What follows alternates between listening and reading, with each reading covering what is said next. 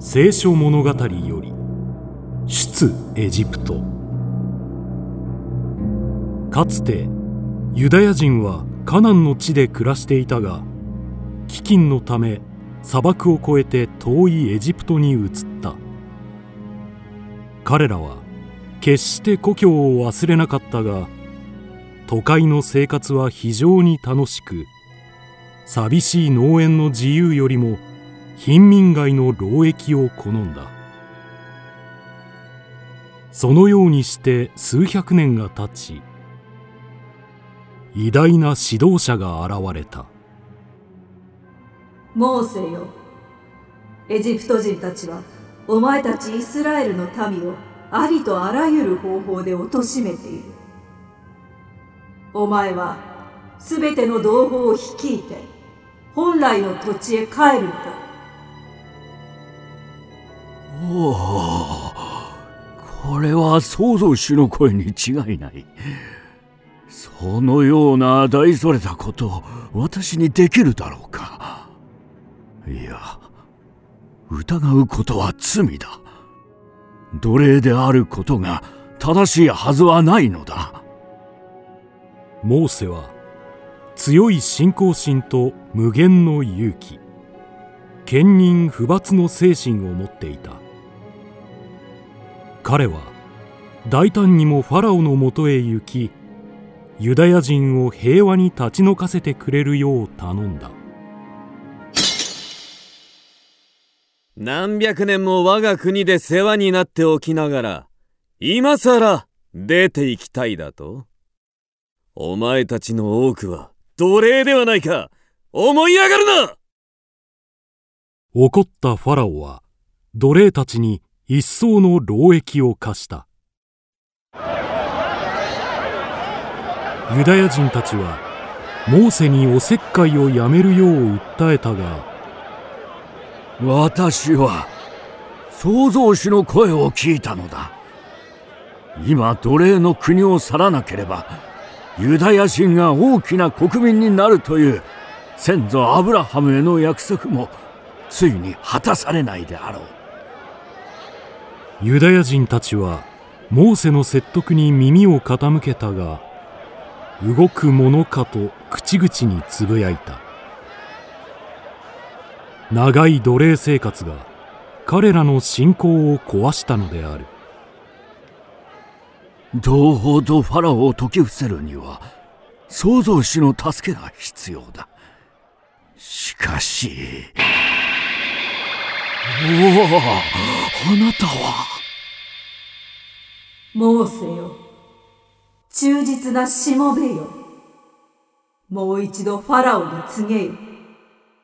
警告を重んじなければ災いが起こるであろうと。そうしてモーセは再び王宮に赴いた。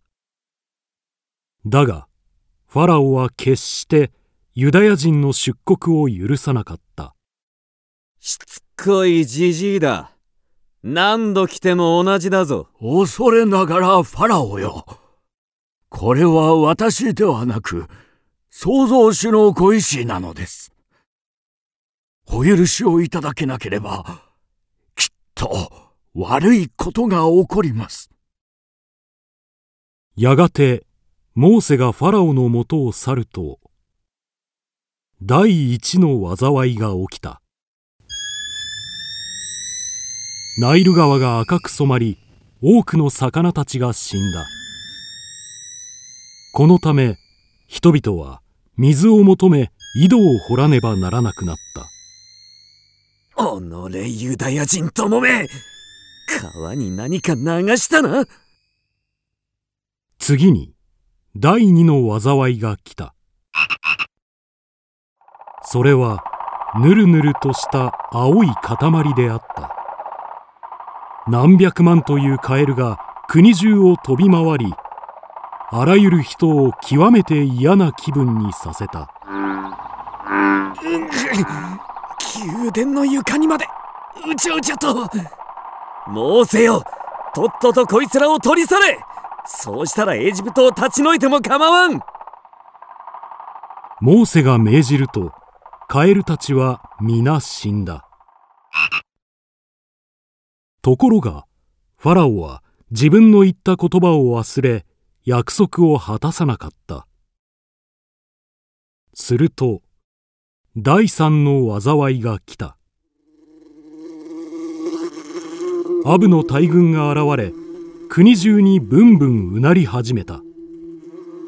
虫たちは至る所で食べ物を腐らせた。ええわかったわかった。貴様らが国の外へ行き自分たちの神に祈ることを許す。しばらくの間休暇も与えよう。そうしてモーセがアブの襲来をやめさせるとファラオは悪夢から逃れたことを喜びまた約束を無視したすると第四の災いが来た。エジプト人の家畜が皆得体の知れない病気にかかり新鮮な肉が手に入らなくなった。落ち着け疫病はよくあることだ。ユダヤ人とは関係ない。次に第五の災いが来た。エジプト人たちの体に恐ろしい腫れ物ができた。国中の医者を集めろ。治す方法を見つけるのだ。次に第六の災いが来た。非常に大きな氷が降り畑の作物を全滅させた。天変地異は世の常だ。辛抱せよ。次に第七の災いが来た。天候がひらめきさまざまな穀物の種が蓄えられている納屋を焼いた。次に第八の災いが来た。大雨のようなイナゴの群れがざっと国中に降りた。彼らが通った後は一枚の葉も残っていなかった。やむをえん。モーセに伝えろ。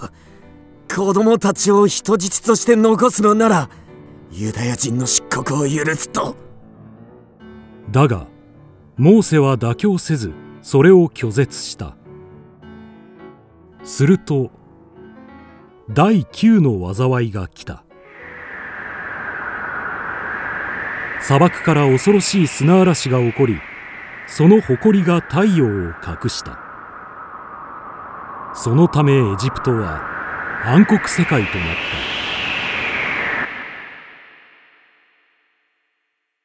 それから3日後。モーセよ。もうたくさんだ。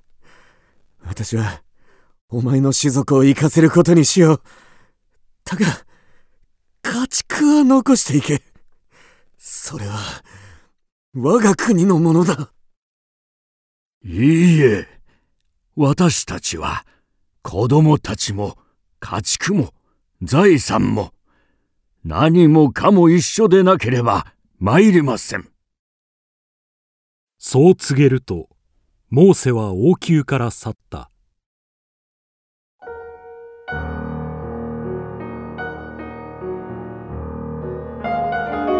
やがて第10の最も恐ろしい災いが来た。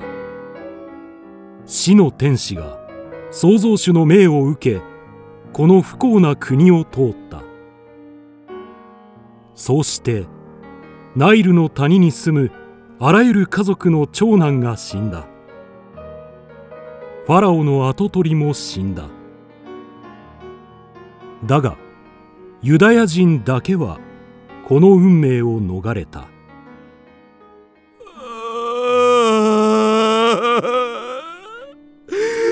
神よなぜ我らにこのような仕打ちを？モーセお前の要求は全て認める。我が国から去れ。早く出て行ってくれ。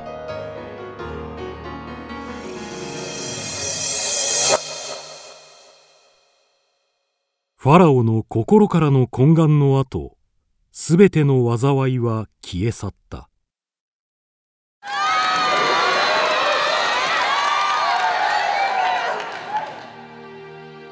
その夜モーセは同胞と家畜を連れヨルダン川の岸辺にある故郷へと旅立った。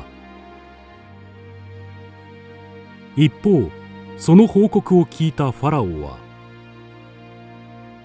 このまま奴らを行かせていいのか。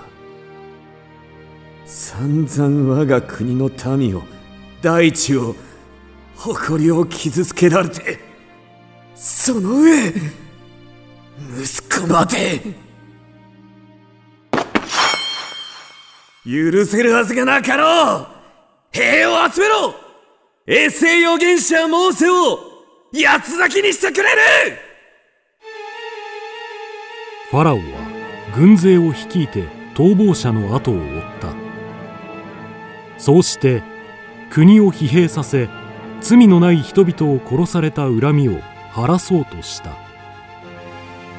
やがてファラオは航海の近くでユダヤ人の一行を認めた。よし追いついたぞ。さあかかれ。ななんだ？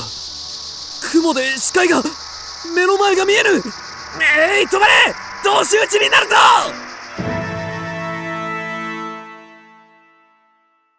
エジプト軍がモーセたちに襲いかかろうとした時雲の柱が立ってユダヤ人の陣営をエジプト人の目から隠した。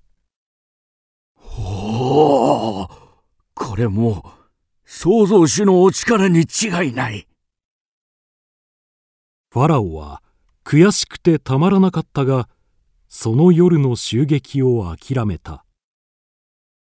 ユダヤ人ともめ日が昇ったら必ず報いを受けさせてやる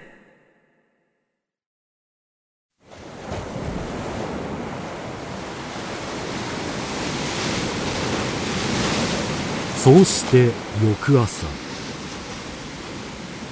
モーセは海を望む岸壁に立つと杖を振りかざして祈った。創造主よ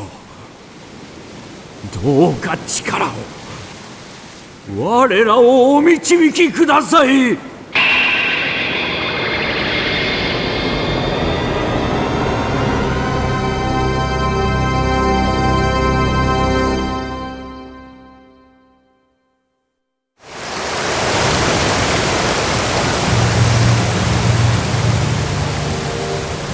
すると海が真っ二つに分かれ道が現れた。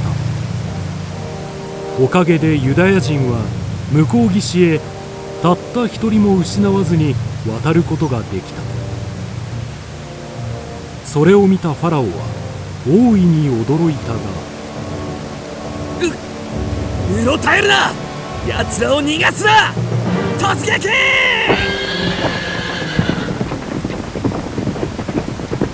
しかし軍勢が押し寄せた瞬間。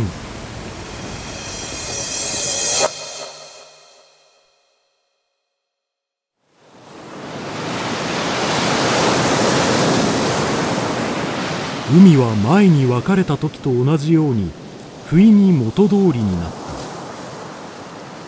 ファラオも将兵たちも残部と寄せる大波に巻き込まれてことごとく溺れた。その後誰も帰ってこの話をする者はいなかった。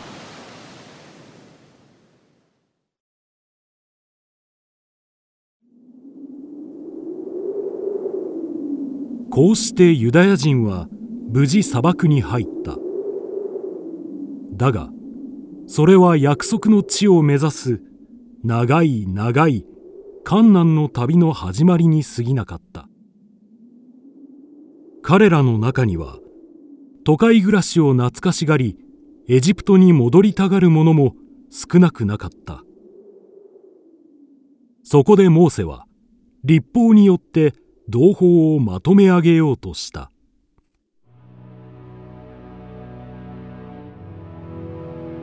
1私のほかに神を認めてはならぬ。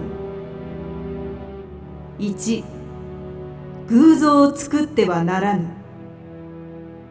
1私の名をみだりに口にしてはならぬ。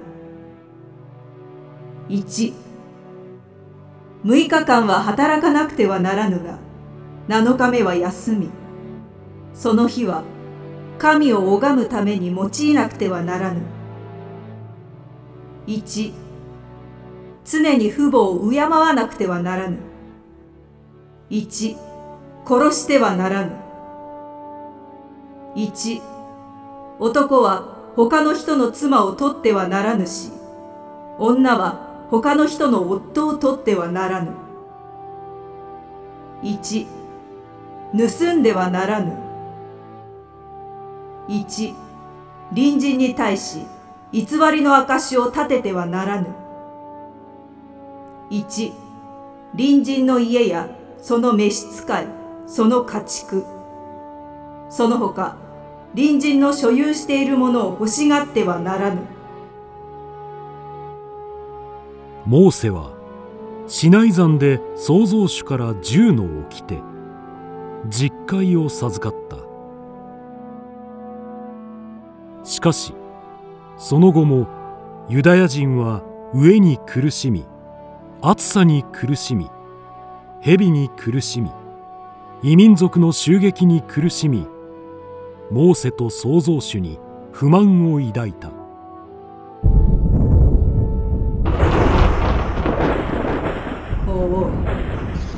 イスラエルの民よ。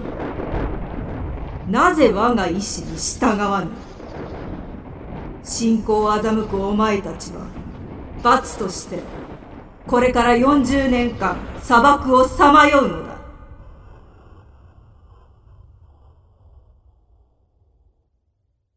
やがて時が流れ。大預言者は自分の死が近づいたのを感じるとピスガの頂に登りヨルダン川を見下ろした。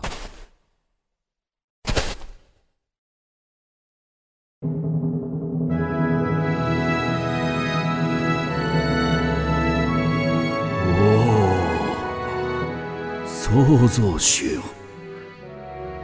あれがあなたが私たちにお授けくださった約束の地カナンなのですね。